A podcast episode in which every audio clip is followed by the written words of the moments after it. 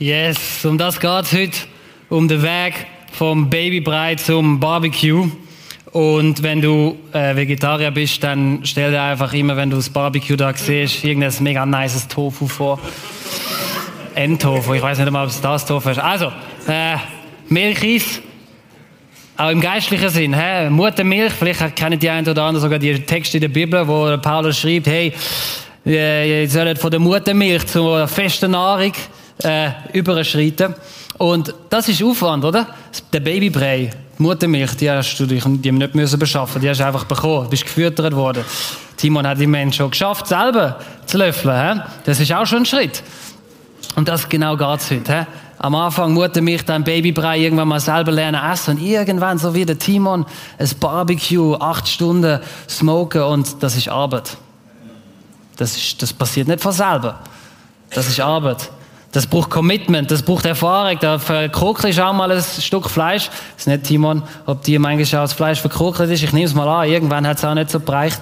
Ähm, das ist Arbeit. Das braucht, das braucht, ähm, das braucht Passion, das braucht aber auch Lernbereitschaft. Darum hoffe ich heute Abend, dass wir alle zusammen, ich inklusive, ein bisschen Lernbereitschaft mitbringen. Äh, weil das Ziel ist, dass wir zu Selbstversorger werden. Nicht nur im Materiellen, da sind wir vielleicht alle gerade ein bisschen dran, sondern auch im Geistlichen. Und ein gutes Bild, das mir eingefallen ist, ist äh, das Bild vom Baby, das auf die Welt kommt. Ich darf selber im Dezember Papi werden. Und ja. Also der Applaus geht zu 99% an meine Frau, denke ich mal. Ähm, ja.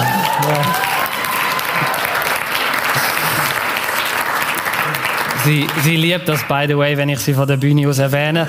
Und das habe ich auch gar nicht vorgehabt, aber jetzt ist es passiert. Aber es passt mega gut, weil das Bild vom Baby, das auf die Welt kommt, jeder von euch, der auf die Welt kommt, hat sich nicht selber versorgen Du hast es einfach nicht angebracht. Und das ist ja okay. Das erwartet auch gar niemand von dir. Aber von dir, irgendwann mit dem Älterwerden, hast du vielleicht erwartet, irgendwann äh, gemerkt, dass der Ältere auch mal etwas von dir erwartet. Dass du vielleicht irgendwann mal musst den Teller selber abräumen, dass du irgendwann vielleicht sogar musst die Maschine selber ausräumen, Wäsche machen. Und das ist gut. Das ist gut, weil du sollst ja irgendwann mal können losziehen von die raus.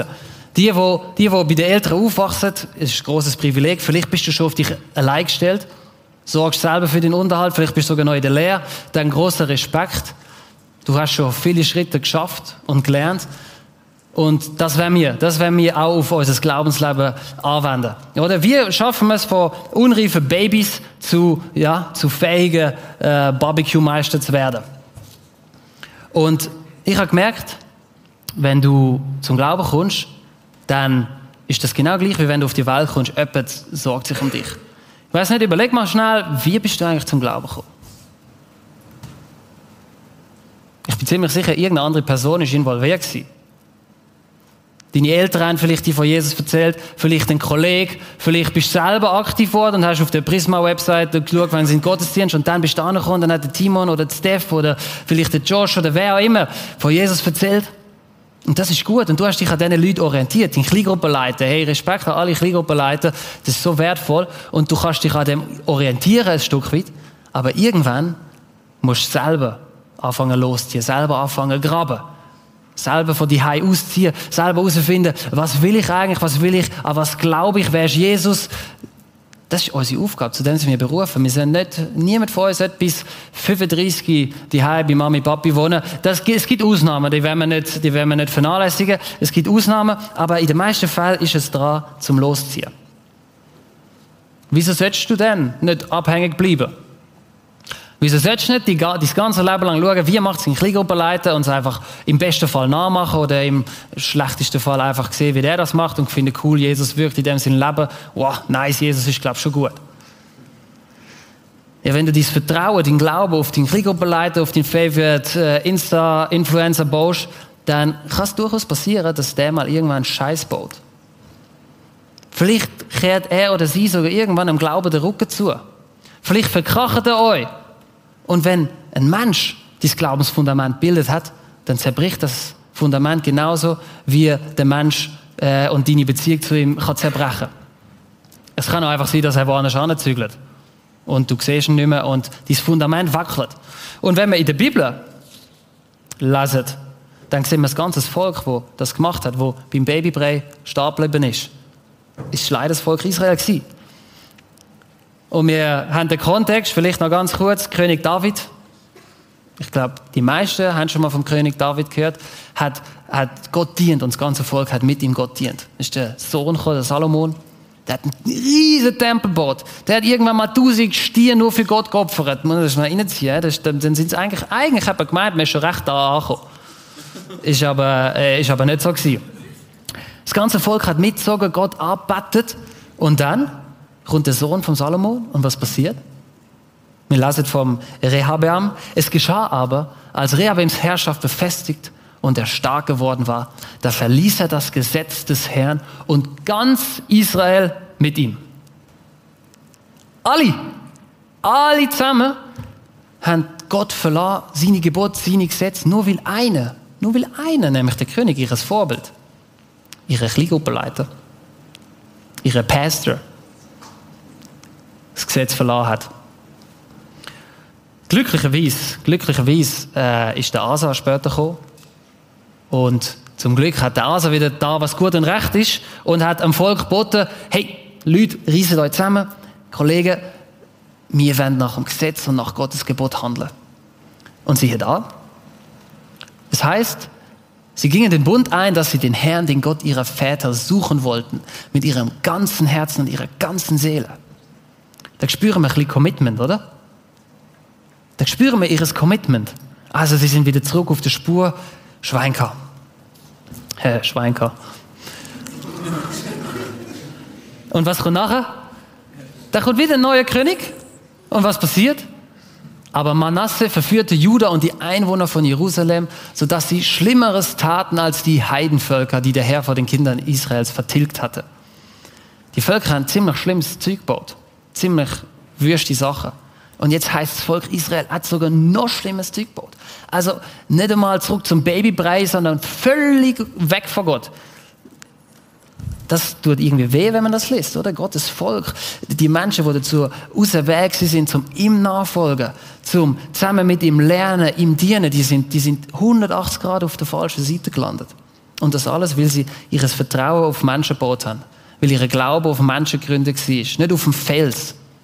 Es gibt das Gleichnis in der Bibel, wo Jesus sagt, schau mal, wenn du dein Haus auf Sand baust und es stürmt, dann ist das weg. Menschen sind Sand. Jesus ist der Fels. Und vielleicht musst du dich heute fragen, hey, auf was baue ich eigentlich mein Glauben? Vielleicht musst du aber überhaupt mal anfangen zu bauen. Dann empfehle ich dir, bau gerade auf den Fels, bau nicht zuerst auf Sand. Und frage Jesus, hey, ja, wie baue ich denn überhaupt? Wie baue ich auf dich? Das kannst du ihn gut mal fragen. Wir können aber auch von den Israeliten lernen. Vom Jeremia konkret. Der Jeremia schreibt in den Klageliedern, das ist ein Buch viel weiter hin als in der Chronik, wo wir gerade gelesen haben, in der Bibel weiter hin, aber zur gleichen Zeit, wie wo das Volk Israel ins Exil geführt worden ist. Also was nach dem Manasse passiert ist, ist die Konsequenz für ihrem Handeln. Der Tempel ist zerstört worden, fremde Völker haben Israel eingenommen und das Volk ist weggeführt worden. Und da schrieb der Jeremia zu dem Volk. Und der Jeremia schreibt heute Morgen auch. Heute Morgen, haha, das habe ich vom Sonntagmorgen, Scheibe. Heute Abend, heute Abend schrieb der Jeremia auch zu uns. Lasst uns unsere Wege prüfen und erforschen und umkehren zum Herrn.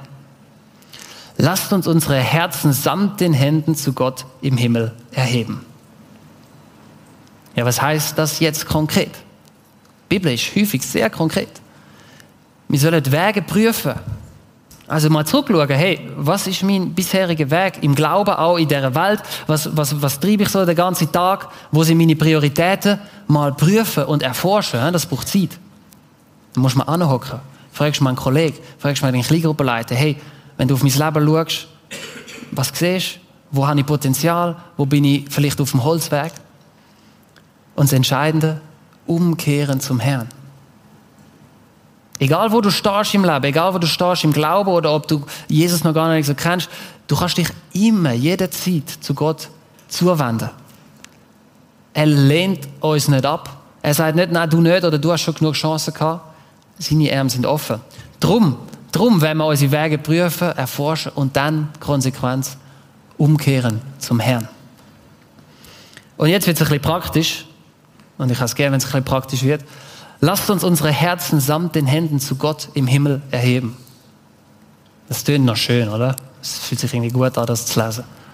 Aber was heißt denn das? Unsere Hand, das ist ein Symbol für was wir tun. Für unsere Taten. Unsere Taten, die entweder Gott ehren auf der einen Seite oder wo wir Sünde in unser Leben laden, wo wir unsere Hand beschmutzen und sie nicht Gott entgegenheben. Und er will sagen, hey, lasst uns unsere Taten überprüfen. Was du den Liebe lang so Tag so tust, äh, in der Schule, in der Lehre, die Hei, mit deinen Kollegen vielleicht, vielleicht mit denen, die auch nicht an Jesus glauben. Und dann überlegen, meine Hand zu Gott zeigen? Oder mache ich sie recht dreckig eigentlich? Und ich mache sie auch immer wieder dreckig. Das Schöne. Ich kann meine Wege prüfen, erforschen und umkehren zum Herrn. Und er wäscht sie wieder rein. Aber es braucht ein bisschen Arbeit. Und das Zweite ist das Herz. Wie geht es im Herz? Wie geht es dir innen drin? Dein Herz im biblischen Kontext ist alles, was dich ausmacht. Dein ganze Denken, dein Fühlen, das ist nicht nur, nicht nur Emotions, das ist fast schon deine Identität, könnte man sagen. Dein Herz, hebst du es Gott entgegen? Sagst, Herr, präg du mein Denken, mein Fühlen. Du darfst auch Gott herheben, wenn es dem Herz nicht gut geht. Wenn du Frust hast, wenn du sagst, mir fällt so schwer, Gott, dich zu suchen. Ich habe so keine Motivation, ich spüre dich so nicht. Dann heb, heb das Gott entgegen. Gott geht es nicht darum, dass du ihn preisest mit schönen Worten und mit, mit, mit tollen Songs. Das ist alles mega wertvoll. Aber er will dich, er will dich echt. Heb ihm dein Herz entgegen. Heute Abend, in der Worship-Zeit, nachher beim Kreuz, beim Gebet, wo du bist. Und, und heb es ihm ganz entgegen. Das darfst du. Du musst ihm nicht, nicht beweisen. Es gibt eine Verheißung. Heute Abend vor 2000 Jahren auch schon. Wo der Jakobus schrieb, naht euch zu Gott, so naht er sich zu euch. Das ist eine Verheißung, die heute Abend gilt. Es braucht einen kleinen Schritt von dir. Der braucht es. Aber was dann kommt, ist der allmächtige Gott, der Herr, der Schöpfer vom Universum, nähert sich an dir. Und der um das Ganze, was ich euch jetzt erzählt habe, noch mal ein in eine bildhafte Sprache zu übersetzen, brauche ich mal äh, zwei Freiwillige on stage. Wer hätte gern Lust, führen zu kommen? Der Timon hat Lust, cool. Timon, komm, komm doch führen. Und der Gabriel, cool. Also, um das nochmal verdeutlichen, das Ausstrecken und das auf, auf, auf selber ausstrecken. Ähm, strecke ich jetzt meine Hand aus und ihr stützt meine Hand. Also du bist jetzt mein Kleingruppenleiter und du bist mein Favorite YouTube-Pastor. Und, und ich lerne einfach von euch und es fühlt sich mega ähm, leger an. Es strengt mich gar nicht an, Gott zu erheben. Es strengt mich gar nicht an, äh, Gottes Nähe zu suchen, weil ich habe ja meinen Kriegopleiter, der mir alles vormacht und meinen YouTube-Pastor, der mir so aus der Seele preacht. Und plötzlich gibt es einen Skandal rund um meinen YouTube-Pastor und der YouTube-Pastor verschwindet einfach aus meinem Leben. Was passiert? Ich habe gar nicht gelernt, ich habe gar nicht gelernt, die Hand selber auszustrecken. Ich habe nur geschaut, was er macht, auf seine Worte baut, nie den Muskel vom Ausstrecken selber trainiert und, und fertig. Und mein, mein Kleingruppenleiter zieht plötzlich in eine andere Stadt und ich habe keinen Kontakt mehr. Und an die Hand ist unten. Danke euch vielmals.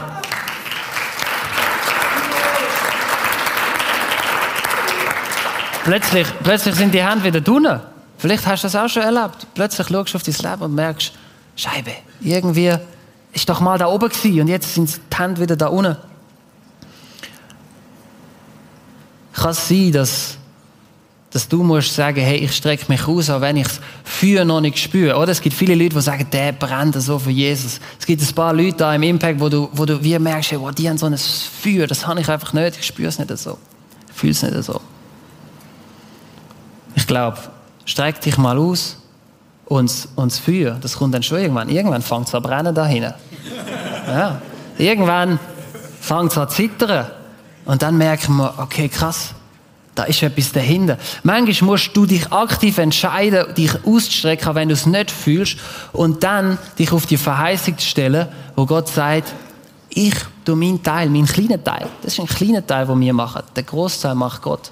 Aber der kleine Teil von uns, der braucht es. Fang mal an, den Muskel zu trainieren. Was das für dich heißt, das musst du selber herausfinden. Was heißt das? Selber ausstrecken. Können wir nachher auch noch ein bisschen darauf sprechen. Wir werden zu geistlichen Selbstversorger werden. Wir werden zu Leuten werden, die einen festen Glauben haben. Und das Gegenteil von Selbstversorgung, das ist für mich Passivität. Passivität ist so eine, so eine Gefahr, die wir alle haben, nicht nur im Glauben, oder? Die auf dem Sofa chillen, äh, einfach nichts mehr anreißen, nichts mehr mögen machen. Das ist eine Gefahr auch im Glauben, nicht nur in deinem, in, deinem, in deinem Leben. Und das Problem mit der Passivität ist, dass du dich gar nicht dazu musst entscheiden Du musst dich nicht dazu entscheiden, passiv zu sein. Das bist automatisch. Das passiert einfach. Wenn du dich nicht entscheidest, aktiv zu werden, bist du automatisch passiv. Und da muss es bei uns einmal Klick machen, dass man merkt, ah, es braucht ein aktives Commitment. Oder das Volk Israel das Volk Israel hat sich nicht oder selten aktiv entschieden. Vielleicht schon mal kurz, aber dann sind sie schon gerade wieder in die andere Richtung. Oder das ist wie eine Fahne im Wind. Würdest du sagen, eine Fahne ist etwas Aktives? Eine Fahne macht eigentlich einfach das, was die Umgebung macht. Wenn der Wind von rechts kommt, zeigt sie nach links, von mir aus gesehen. Und umgekehrt, wenn der Wind wechselt, flattert sie da über. So ist das Volk Israel gewesen.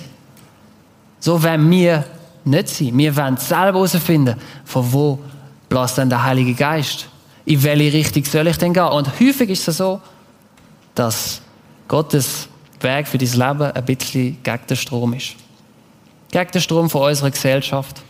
Unsere Gesellschaft in deiner Klasse, an deinem Lehrbetrieb, in deiner Ausbildung im Studium, vielleicht schaffst du auch schon und bist ganz ausgebildet, dort dort weht ein schroffer Wind, meistens eher gegen Gottes Wege und Werte. Und dort musst du feststehen und dort musst du wissen, in welche Richtung du gehst. In unserer Gesellschaft wählen wir schnell den Weg vom geringsten Widerstand. Wir sind dazu berufen, den Weg zu wählen, wo Jesus gewählt hat. Und das ist nicht der Weg vom geringsten Widerstand, oder? Wenn man da das Kreuz schaut, das Zeichen vom glorreichen Triumph. Aber bis das zum glorreichen Triumph geworden ist, hat Jesus dreimal zu Fall gebracht. Es hat seine Hände und Füße sind durch Nägel da dran geschlagen worden. Das, meine Lieben, ist nicht der Weg vom geringsten Widerstand. Und es ist der Weg, wo Jesus gewählt hat, damit wir ihm nachgehen können. Er gab voraus. Er zeigt uns, wo wir durchgehen müssen. Aber wir müssen ihm nachlaufen. Wir müssen es ergreifen. Wie behalten wir den Fokus? Wie behalten wir den Fokus für das Leben, für die Nachfolge? Wie behalten wir das Ziel im Blick? Machen wir uns erstmal bewusst, was das Ziel ist. Ziel ist ja, eines Tages bei Jesus zu sein. Ihm gleichgestaltet zu sein, eines fernen Tages.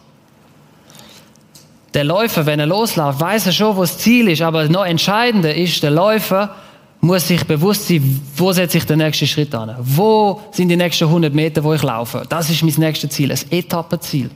Gibt es auch beim Radfahren viel so Etappenziel. Und zwei so Etappenziel, wo Jesus uns für das ganze Leben mitgegeben hat, die werden wir heute Abend anschauen. Und das erste lesen wir in der Apostelgeschichte. Da schreibt, äh, da sagt Jesus zu seinen Jüngern, er ist ihnen nochmal erschienen, und sagt, ihr werdet die Kraft des Heiligen Geistes empfangen der auf euch kommen wird. Und werdet meine Zeugen sein in Jerusalem, in ganz Judäa und bis an das Ende der Welt. Also Kraft vom Heiligen Geist, da rund Gottes, Gottes Part ins Spiel. Und dann als zweites schrieb Jesus, ihr werdet. Ihr werdet meine Zeugen sein. Er sagt nicht, du sollst oder könntest echt, wirst echt, wenn es dir nicht ausmacht. Er sagt, ihr werdet. Erfolg von der Nachfolge von Jesus ist, dass du sein Zeuge bist. Und du musst dir nicht irgendwas Krasses ausdenken. Du musst nicht denken, oh Scheibe, wie, wie bin ich denn überhaupt Zeuge? Du darfst erst einmal beten dafür, dass Jesus dir Möglichkeiten gibt, sein Zeuge zu sein. Ich merke, das macht einen rechten Unterschied, ob wir die Einstellung und das Gebet haben. Und dann darfst du einfach erzählen, was du in deinem Leben erlebst und von Jesus gesehen und gespürt hast. Was in deinem Leben passiert. Du musst dir nicht ausdenken, du musst nicht sagen, was er beim Leon oder beim Dave oder bei der Thaisa oder bei wem auch immer macht. Du darfst von dir erzählen. Jesus ist dir näher. Und er wirkt in deinem Leben Sachen, wo du kannst Zeugen von sein. Und das Zweite, das Praktische, ist das Nachahmen sein. Oder? Jesus nachmachen, er ist ein gutes Vorbild. Und Johannes sagt Jesus, wahrlich, wahrlich, ich sage euch, wer an mich glaubt, der wird die Werke tun, die ich tue. Ja, er wird größere als diese tun, weil ich zum Vater gehe. Er sagt, er wird die Werke tun. Er sagt, du wirst Werk tun. Das darf auch ermutigend sein, das muss nicht einen Druck auslösen, sondern Jesus weiß schon, wenn du ihm nachfolgst, dann wirst du seine Werke tun. Und dann müssen wir nicht irgendwie an die riesengroßen Wunder denken. Die sind auch recht cool. Und wie krass wäre es, wenn wir plötzlich über den Zürichsee laufen. Aber was dein Alltag und dein Umfeld verändert, ist nicht, wenn du über den Zürichsee laufst. Das ist schnell wieder vergessen. Was dein Umfeld und dein Leben und dies, ja, dein ganze Sein verändert, ist, wenn du nachher wirst von der Liebe von Jesus für deine Nächsten. Von der Geduld mal. Ich muss lernen, geduldig sein. Das ist eine große Aufgabe für mich. Jesus ist geduldig gewesen. Er ist aber auch klar gewesen, er hat klare Worte gewählt. Er hat sich getraut, Wahrheit auszusprechen. Er hat sich getraut, für seine Werte einzustehen. Er hat den anderen dient, der Randständigen, der Armen, der Schwachen. Er hat es nicht immer nur mit seinen Besties gehängt, sondern er ist raus zu denen, der Ausgesetzten, wo niemand sonst Herren ist. Und für das müssen wir unsere Prioritäten vielleicht neu ordnen, damit wir Zeugen sein können, damit wir Nachahmer sein können. Zeit mit Gott, Zeit in seinem Wort, Zeit im Gebet. Prio 1. Zeit zum zur Ruhe kommen. Du musst nicht immer nur machen, machen, machen und Jesus und ich sollte und ich sollte dir nachfolgen und du darfst aber Jesus zur Ruhe kommen. Du musst, du musst sogar bei Jesus zur Ruhe kommen. Und dann aus dieser Ruhe und dieser Verbindung zu Gott auch Zeit nehmen für Menschen in deinem Umfeld. Für Menschen, denen es nicht so gut geht. Menschen, die nicht so beliebt sind in deiner Klasse. Menschen, die vereinsamen. Menschen, die Jesus so sehr brauchen. Ich kenne Menschen, die suchen in dieser Welt so fest nach Erfüllung und Liebe und Annahme. Und ich, ich erzähle ihnen von Jesus und mehr kann ich nicht machen. Und ob sie es annehmen oder nicht, es liegt nicht an mir. Jesus zeugen sie, Jesus nachahmen sie. Das Ziel, das wir vorher gesehen haben, oder? Der Fokus ist jeder Schritt für Schritt. Das ist so ein Marathon. Ich kann nicht ganz so viel mit Marathon anfangen. Ich brauche meistens einen Ball, wo ich nachrennen kann. Dann ist meine Motivation irgendwie höher. Und darum will ich, darum will ich das, das Bild vom Marathon, vom Lauf, das Paulus hatte, mal noch in eine andere Sportart übersetzen. Fußball. Es gibt drei Arten, wie du kannst an einem Fußballspiel teilnehmen Die erste Art ist, indem du auf dem Sofa chillst.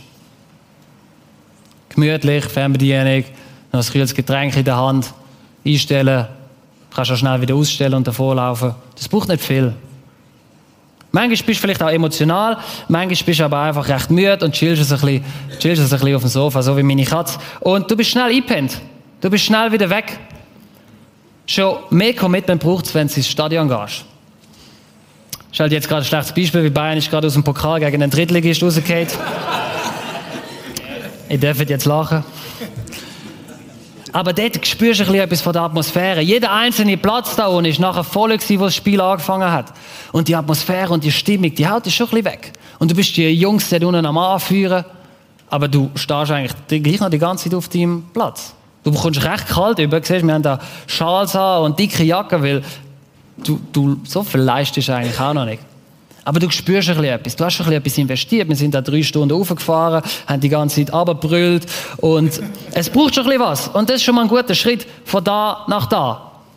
Das ist schon mal ein guter Schritt. Aber der Schritt, den es noch braucht, ist auf, aufs Feld. Das ist das einzige Foto, das ich von mir gefunden habe auf dem Fußballfeld. Ich bin aber recht häufig spielen. Eben nicht Fotos machen oder Selfies, sondern eben Zweikampf führen, auf dem Feld sind. Das ist dein Platz. Du musst kein Fußballspieler sein, du kannst das in eine andere Sportart übersetzen und wenn du nicht sportlich bist, dann check einfach, was ich im geistlichen Sinn dahinter meine. Unser Platz ist auf dem Feld. Zweikampf führen, rennen, Muskeln beanspruchen, es fängt an brennen. Einsetzen, trainieren, im Team auch vorwärts kommen, miteinander Taktik besprechen, Pässe üben. All das gehört dazu, aber du merkst, das ist so ein himmelweiter Unterschied von da nach da. Und von da nach da auch, weil da oben und da weißt du noch schnell, wie es läuft und wie es besser geht. Und wenn du auf dem Feld stehst, dann merkst du, hey, es, ist, es braucht Kraft und Anstrengung.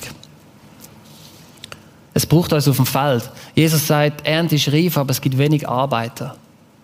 Was meint er damit? Hey, es sind so viele hungrige Menschen da, wo Erfüllung und Liebe suchen. Und es ist niemand da, wo es ihnen gibt. Es ist niemand da, wo ihnen von dieser vollkommenen Liebe von Jesus erzählt. Uns auch vorlebt. Du, du kannst und du bist berufen, zum der zu sein, wo Jesus Zeuge und Nachahmer ist auf dem Feld da unten. Jetzt werden wir zusammen lesen, wie es der Paulus schreibt. Im Philippe äh, Kapitel 3, ab Vers 12. Und der Paulus schreibt, dass ihm Taten und seine Gerechtigkeit, dass es ihm nicht mehr wichtig erscheint, oder? Ist noch spannend. Seine Taten sind ihm plötzlich egal. In erster Linie geht es ihm darum, Jesus zu kennen und durch Jesus gerecht zu sein. Wenn du das heute Abend musst hören, dann ist das, ist das die Basis, ist das der Fels. Gerecht durch Jesus, seine Gerechtigkeit. Und dann, dann kann es losgehen, zum mal auf den Platz zu gehen. Er sagt, auf Verstehungskraft von Jesus und sein Leiden. Beides, hä? Die Goalschüsse und die Zweikampfführer und mal einen Schlag aufs Skibein bekommen. Gell, der Josh äh, spielt jetzt amigs Fußball mit Schienbein schonen, weil er einfach zu oft den Gegentrieb bekommen hat. Es tut manchmal auch weh, aber wenn das Goal schießt, dann du auch jubeln. Und der Paulus schreibt wie folgt.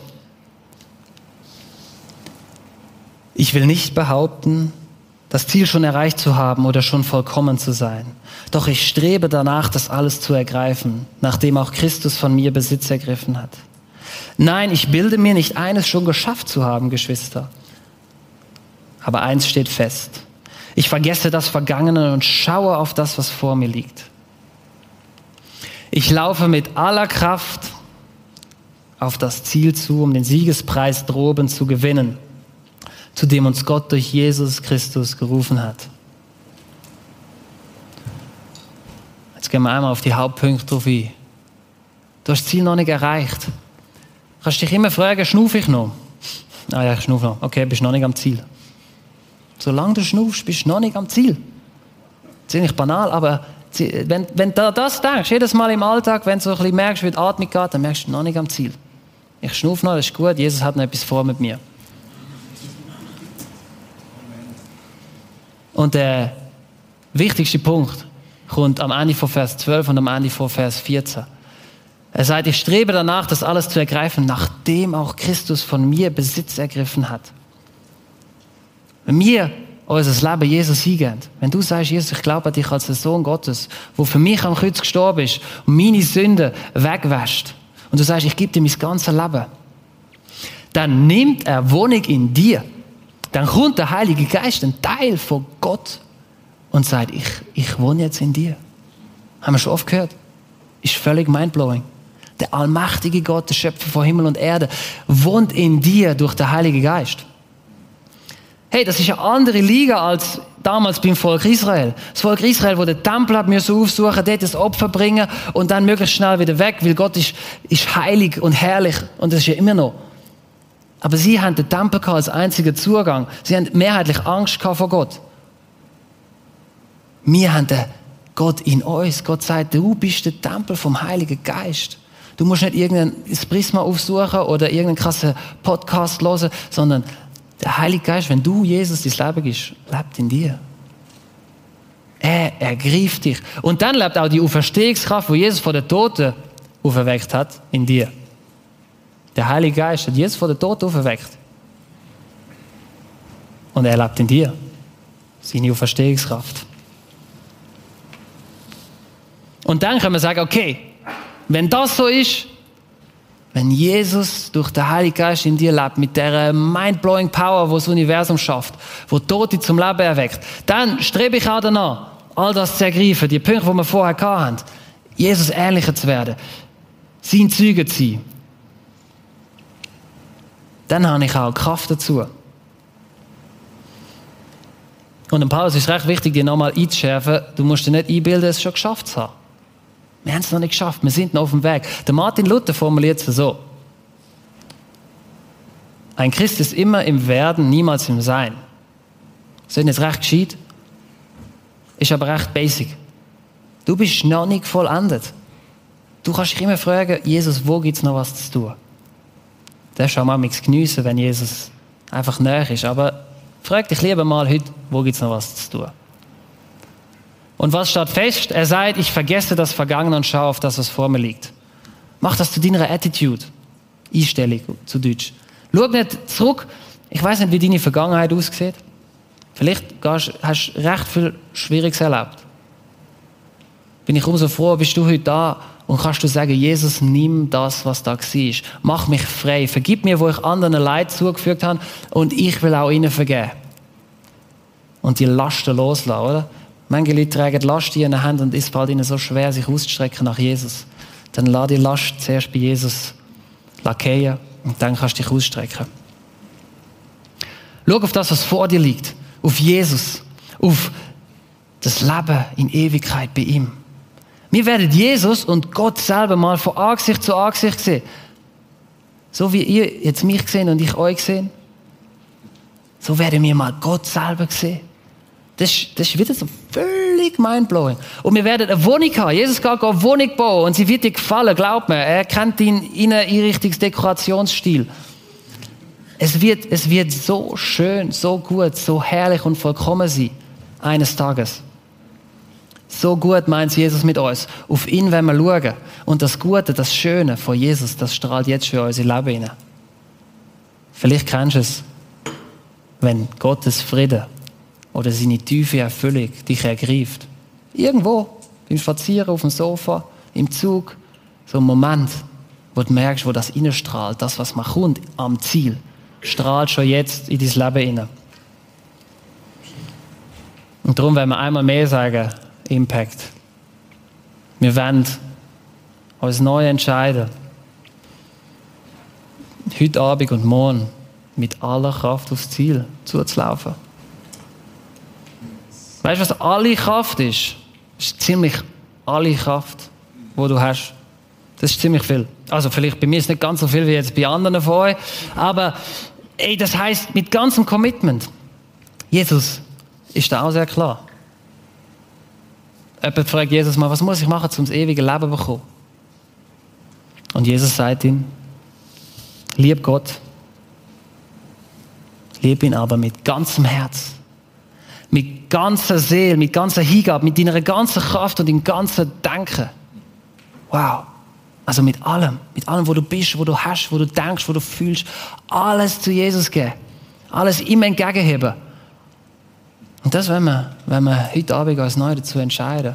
Das kannst du jetzt gerade schon machen, das kannst du nachher im Worship machen. Das ist aber auch wichtig, dass du jeden Tag neu machst. Oder? Ein Marathon ist ein Schritt nach dem anderen einen Schritt nach dem anderen. Er gibt uns die Kraft dazu. Aber wir müssen auch alles daran setzen. Um den Siegespreis, das, was ich vorher beschrieben habe, was auf uns wartet, haben wir vor Augen. Aber vielmehr haben wir noch Jesus vor Augen bei jedem Schritt, wo uns die Hand reicht. Und letzter Punkt, nochmals entscheidend am Schluss. Weil Gott uns durch Jesus gerufen hat. In einer anderen Übersetzung heißt es, berufen hat. Jesus ruft dich heute Abend. Er ruft dich vielleicht zum ersten Mal, vielleicht zum hundertsten Mal. Aber er ruft dich. Er ruft dich und sagt, folg mir nach. Folgst du ihm nach? Meine Antwort heute Abend sein, Jesus, ja, ja, mit ganzem Herz, mit ganzer Kraft. Und ich es Gott im Gebet entgegenheben. Vater, wir wollen heute Abend unsere Herzen und unsere Hände wirklich die ganz entgegenheben. Wieder neu. Vielleicht zum ersten Mal. Ich bete, Jesus, dass du jedem durch den Heiligen Geist neu ja, deine Auferstehungskraft wirksam werden lässt. Dass wir dürfen merken, wie groß und heilig und allmächtig du bist und wie würdig. Zeig uns neu auf, dass der tiefste Sinn in der Nachfolge von dir liegt. Richt uns aus mit dem Heiligen Geist, dass wir mutig werden, deine Züge zu sein, deine Nachahmer zu sein. Richt du jeden aus, der heute Abend da ist, zum über seinen Schatten zu springen. Jesus, dir zu ehren, wir wollen dich bezeugen. Nimm du auch Angst, Heiliger Geist. Dort, wo Angst um sind, dort, wo, wo auch, ja, ein falsches Bild von dir um ist, dass es durch Leistung irgendwie wir besser darstellen von dir. Nur durch deinen Tod am Kreuz, Jesus. Nur durch deinen Tod am Kreuz dürfen wir gerecht sein. Und durch deine Auferstehung und deinen Sieg rührst du uns heute Abend und sagst, folg mir nach. Ich habe Gewaltiges parat. Ein Schritt nach dem anderen. Jesus, wir ergreifen deine Hand und wenn dir folgen. Amen.